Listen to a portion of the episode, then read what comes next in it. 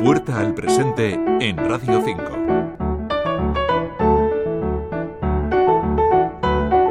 Todos hemos escuchado noticias como esta. El primer ataque suele llegar en la infancia, pero muchas veces se sigue repitiendo en edades adultas. El machismo imperante en la sociedad, la falta de empatía, la impunidad está detrás de estas conductas que todavía están demasiado normalizadas.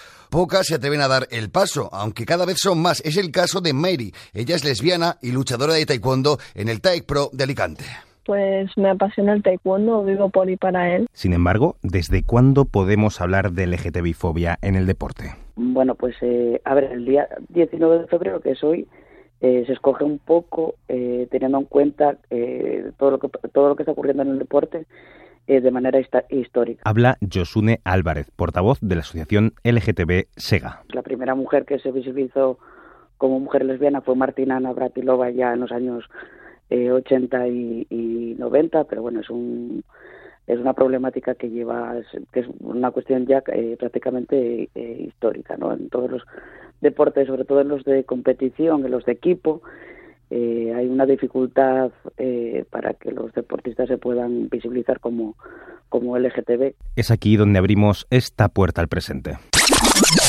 Inglaterra, 1990. Justin Fasanu, un futbolista del Norwich City, que resultó ser de los primeros en hablar de la homosexualidad, termina quitándose la vida en 1998, tras ocho años marcados por el acoso y la violencia homófoba y ser acusado y absuelto de violar a un chico de 17 años. Por eso, hoy es el Día Mundial contra la LGTBI-fobia en el deporte.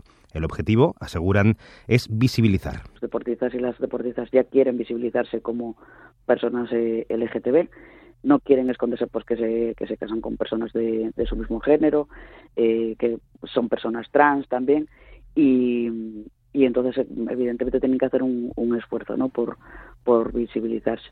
El, lo, normalmente los, esos esfuerzos son, suelen ser bien recibidos por, por, lo menos dentro de sus equipos. Por sectores, los deportes de equipo continúan siendo los más discriminatorios. Y es donde más dificultad hay para que las, los deportistas LGTB se puedan visibilizar.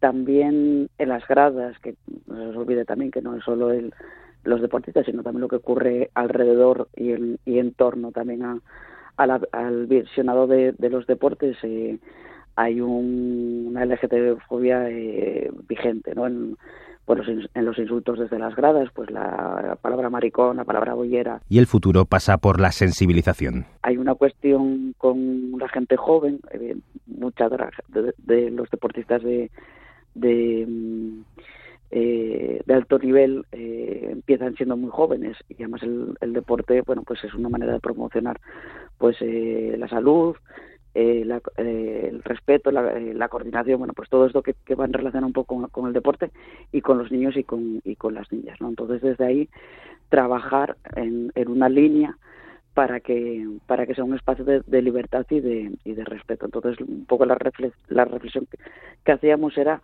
hacer una sensibilización y una formación hacia el hacia el personal que, que está relacionado con, todo el deporte. Así seguiremos escuchando noticias como esta. 65 años de amor secreto y tienen que verbalizarlo, lo acabamos de escuchar. Deben decir que son pareja, que quieren vivir juntas. Por eso también hay cámaras a su lado, porque están grabando un documental en el que cuentan su historia. En plena pandemia, una artista, profesora e ilustradora zaragozana, Marina Velasco Marta, ve esa película y bueno, mejor le vamos a preguntar a ella qué pasó. Marina Velasco Marta, buenas tardes. Pero para ello es necesaria la historia. Daniel Andrés, Radio 5 Todo Noticias.